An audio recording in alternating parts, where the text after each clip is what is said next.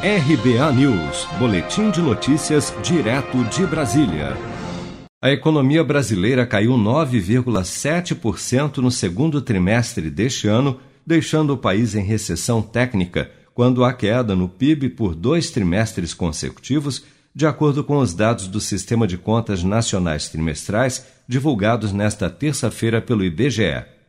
Segundo analistas, a queda do PIB no segundo trimestre deste ano foi influenciada diretamente pela pandemia do novo coronavírus, que levou governos a adotarem medidas de isolamento social para evitarem a transmissão do vírus, impactando diretamente a economia do país. Em valores correntes, o PIB do segundo trimestre totalizou 1,653 trilhão de reais, o pior resultado para a economia brasileira desde o início da série histórica em 1996. No acumulado do primeiro semestre do ano, o PIB caiu 5,9% em relação ao igual período de 2019.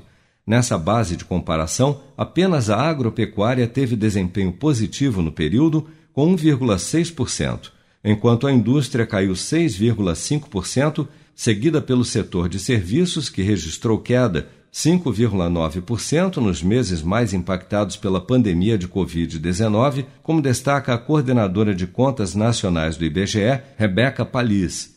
O PIB caiu 9,7% no segundo trimestre em relação ao primeiro, é, influenciado principalmente pelas quedas nos serviços, pela ótica da produção, que pesam mais ou menos 3 quartos da economia, e na ótica da despesa, a queda do consumo das famílias, que pesa mais ou menos dois terços da economia.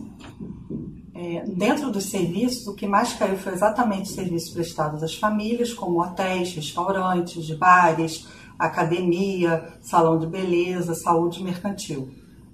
E o consumo das famílias foi afetado negativamente pelo, pela, pelo desempenho negativo do mercado de trabalho, pela, pelo isolamento social e pela restrição de funcionamento de algumas atividades.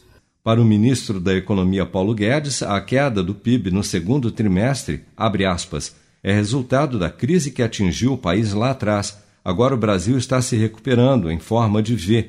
Hoje todas as estimativas são de uma queda entre 4 e 5%, ou seja, praticamente a metade do que esse som que está chegando agora de um passado distante. Fecha aspas.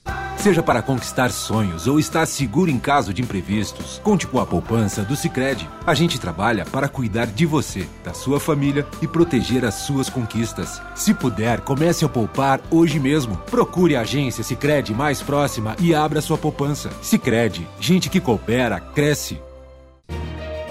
Com produção de Bárbara Couto, de Brasília, Flávio Carpes.